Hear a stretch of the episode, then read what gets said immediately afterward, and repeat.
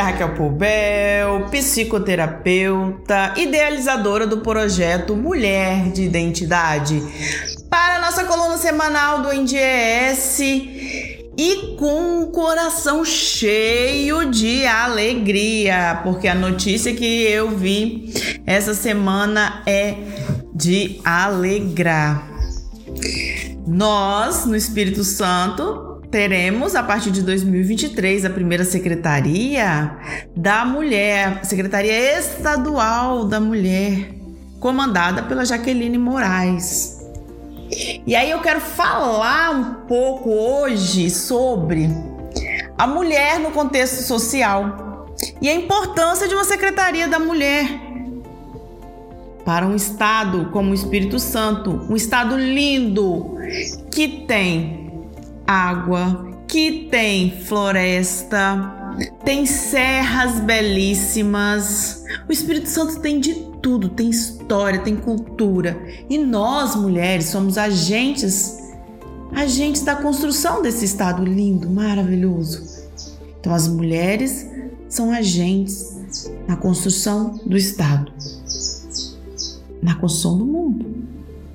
E apesar do preconceito né, histórico de sermos considerados sexo frágil, a mulher ela tem cada vez mais se inserido nos contextos da sociedade como protagonista, assumindo novos papéis, para além de dona de casa, mãe e esposa, ocupando postos no mercado de trabalho e cargos de liderança em escolas, universidades, empresas, cidades, inclusive em países. No entanto, avanços à parte, é preciso discutir sobre questões de gênero, considerando a importância da defesa do direito e da igualdade entre os indivíduos para que a sociedade seja justa. Gente, eu quero abrir um parênteses aqui na igualdade. Nenhuma mulher vai ser igual ao homem nunca. Isso é bom deixar bem claro. Nós não seremos iguais. Nós precisamos de a igualdade no sentido de equidade. Nós somos diferentes, nós somos mãezinha, nós somos femininas, mas nós também estamos trabalhando, atuando na sociedade com as nossas especificidades. Então nós precisamos ajustar, porque a sociedade foi toda construída voltada só para o, o contexto do homem, né, ser os chefes. Só que agora as mulheres estão chefiando tudo. E aí, como que faz, né? É indiscutível a importância de políticas públicas no sentido de resguardar e fortalecer nossos direitos. As políticas públicas, elas são o quê? O que são políticas públicas? Qual a importância disso? Elas são um conjunto de ações implementadas pelo governo com o intuito de garantir o atendimento da população de serviços considerados necessários à sua manutenção, enquanto cidadãos dotados de direito.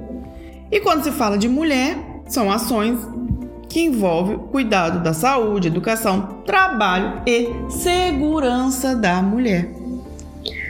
As mulheres quando a gente faz mulher, as mulheres estão no comando da abertura de novos negócios no país. Na pandemia fez um boom, assim. Né? Então vou falar algumas áreas em que a mulher está inserida, como que ela está inserida, nós no caso, né? As mulheres estão no comando, na, assim, disparado. A maioria dos novos negócios que abriram no país nos últimos três anos são de mulheres. Mulheres estão na frente são os dados do Sebrae, a partir da pesquisa Glo é, Global Entrepreneurship Monitor, é, que mostram que 52% dos novos negócios é um grande número, é expressivo. Né? Aqueles com menos de 3 anos e meio de atividade são de mulheres, tem mulheres à frente. A força empreendedora feminina é a maioria em quatro regiões brasileiras. Né? Nós temos cinco regiões brasileiras. Em quatro, as mulheres se destacaram. Né? Só no Nordeste que as mulheres não passaram à frente, mas o número é bem, é bem próximo um do outro, né? Ficou só a dois pontos abaixo. Então tem muita mulher empreendendo, mas ainda menos que os homens, só no Nordeste. O restante do país, as mulheres se destacaram. A cada ano, o perfil de empreendedor brasileiro ele se torna mais feminino e mais escolarizado. as mulheres elas, des, de, elas desistem menos de estudar. Né? Isso quem disse foi o secretário, o presidente do Sebrae, Luiz Barreto. As mulheres estão investindo em qualificação, buscam acesso à informação e não permitem amadorismo. Uma mulher que vai fazer bolo, ela não vai pegar essas receitinhas da internet e vai fazer só não, ela vai lá fazer curso. Ela vai investir, ela não, não se permite ser amadora. Então, a mulher ela tem esse capricho a mais na hora de abrir um negócio, né? Então, assim, e também quando fala de escolaridade mesmo, 49% dos donos dos novos negócios, em que mulheres são a maioria, tem pelo menos o segundo grau. Então as mulheres elas desistem menos. Quem nunca viu uma mãezinha que acabou de parir lá na escola para terminar o ano? Né? Então as mulheres não desistem da escolaridade tanto quanto os homens. Então, a, quando tem essa mulher à frente de um negócio, ela está mais escolarizada. Isso também serve de alerta para a gente ó, chamar os homens para se especializarem também. Porque eu sempre gosto de frisar, não é uma competição. Estou falando dos dados das mulheres, porque é, o meu coletivo é voltado para as mulheres, mas eu sempre tenho essa preocupação de chamar a atenção dos homens, né? Nós não queremos ser melhor, nós não queremos competir, nós queremos a equidade. Quando o assunto é uma, a área da saúde, por exemplo, aí é assustador, gente. A área da saúde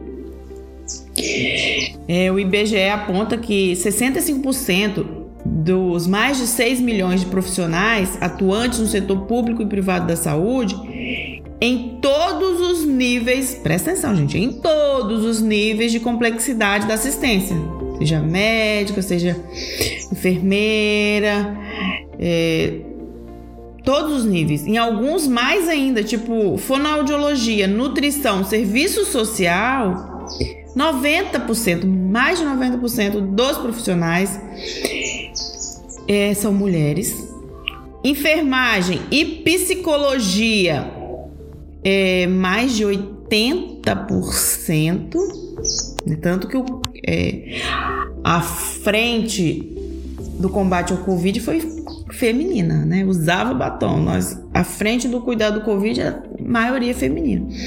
Estima-se ainda que 69,2% das pessoas que trabalham na administração direta da área da saúde, a gestão federal do SUS, são mulheres. Olha, na saúde as mulheres são muito expressivas. Gente, olha, os enfermeiros 80% mulheres. E olha que é um trabalho também que demanda muita força. Por isso que eu falo assim, gente, quando alguém fala que a mulher é mais fraca, a gente precisa rever então o que está acontecendo, porque se 80%, mais de 80% das mulheres estão na frente da enfermagem, estão dando conta, né? Foi-se o tempo também, outra área, essa área expressiva, porque já é, né, faz a composição dos lares. Foi-se o tempo que eu ouvi o termo chefe de família. A gente logo pensava em homem, os números hoje mostram essa realidade vem mudando mais e mais e mais, todo dia muda.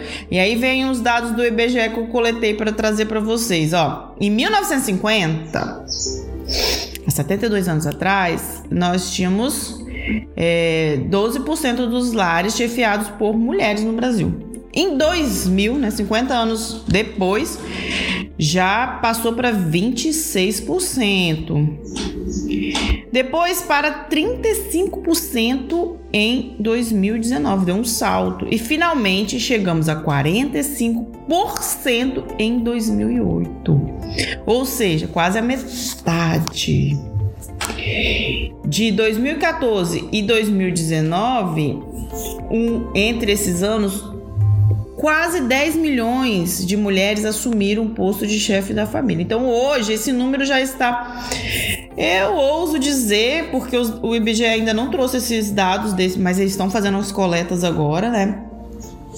Eu ouso dizer que já passou de 50%, porque assim, em 2018 estava 45% e a gente vê hoje cada vez mais mulheres, né? Você vê de 2014 a 2019, 10 milhões de mulheres assumiram o posto de chefe de família, né? Porém, aí olha que interessante, né? Elas não deixaram de acumular com as tarefas domésticas, além das de trabalhar fora, né? Como o termo trabalhar fora. A mulher trabalha fora, trabalha dentro, trabalha, continua trabalhando. Então, gente, eu trouxe alguns dados. Ainda a gente pode entrar em várias outras esferas e ver que as mulheres estão, sim, se destacando cada vez mais, né? E nós precisamos reforçar a mulher onde? Na política, né? No legislador lá, no legislativo, para fazer as leis. E quando nós vamos para as políticas, vai votar, a mulher fala assim: ah, não vou votar só porque é mulher, não. Será que a mulher não está se deixando sendo influenciada também? Houve, tem 10 candidatas mulheres. Será que nessas 10 não tem uma que tem um, uma, uma fala genuína, que tem uma proposta boa que vai te ajudar, que você consegue votar nessa mulher? Então a gente precisa rever isso. É só lá no legislativo que a gente precisa aumentar esses números das mulheres, porque a sociedade é a base, até os eleitores, a maioria, nós somos mulheres. Então a gente precisa fortalecer ter uma Secretaria da Mulher no Espírito Santo demonstra a preocupação do governo com nós, mulheres. E isso é de grande importância, vocês não têm noção, gente. Visto todos esses dados que eu expus aí, não, isso é muito importante. É gratificante para mim hoje falar que o Espírito Santo tem a primeira Secretaria da Mulher. Nós que em 2018 tivemos a primeira vice-governadora e atuante, porque pode perguntar, difícil uma cidade que alguém não sabe, não, não saiba quem é a Jaqueline Moraes, né? Quem é a vice-governadora? Porque ela passou, ela atuou, ela deu palestra, ela estava diariamente realizando ações. Atuou mesmo, efetivamente, não foi uma vice de enfeite. Então, assim, é importante a gente dizer que esse trabalho no Espírito Santo tá bom, tá gostoso, tá, tá firme. E eu não tô falando aqui, gente, de política, tô falando de de política no sentido de defender A e B, estou falando de coisas efetivas que acontecem no Espírito Santo que todo mundo precisa saber. É importante que todas as mulheres do estado saibam disso. Nós temos, gente, uma secretaria da mulher.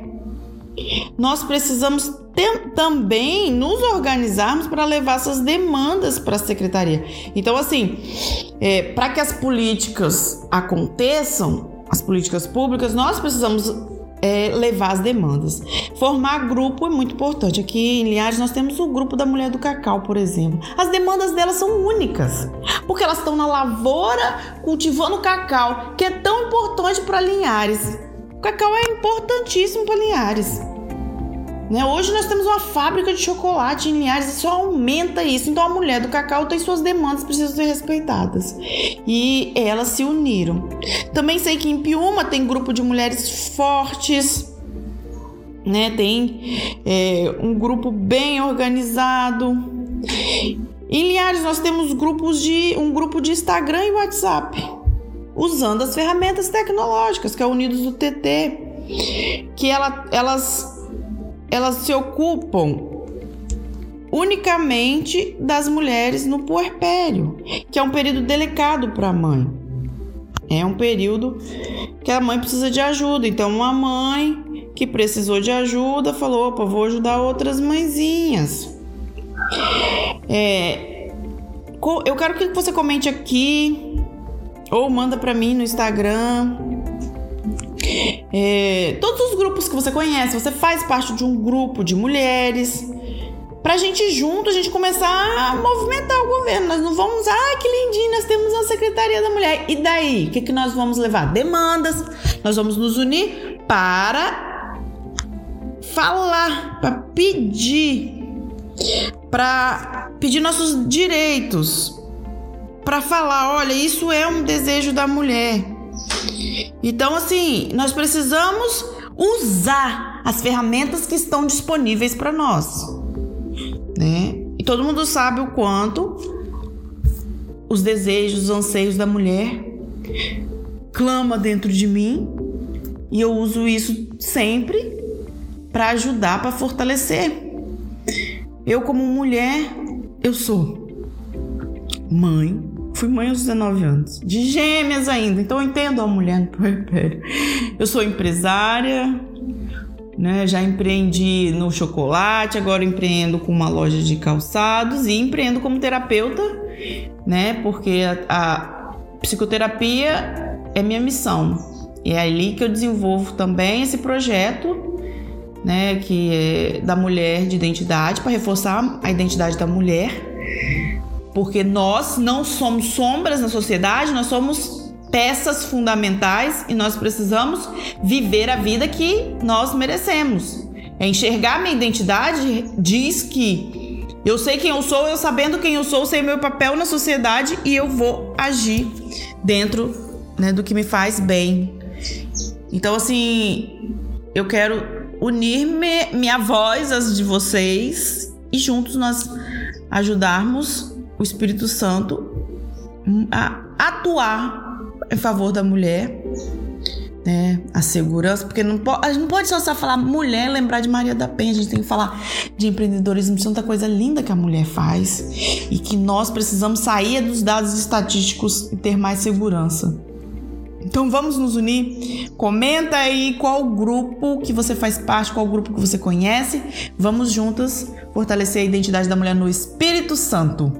Fazer a diferença da mulher no Espírito Santo, esse estado tão lindo, tão forte que às vezes fica sem o protagonismo que merece, porque nós fazemos muita coisa boa e nós mulheres vamos nos unir e vamos mostrar aqui veio a mulher capixaba. Conte comigo. Fique com Deus. Até semana que vem.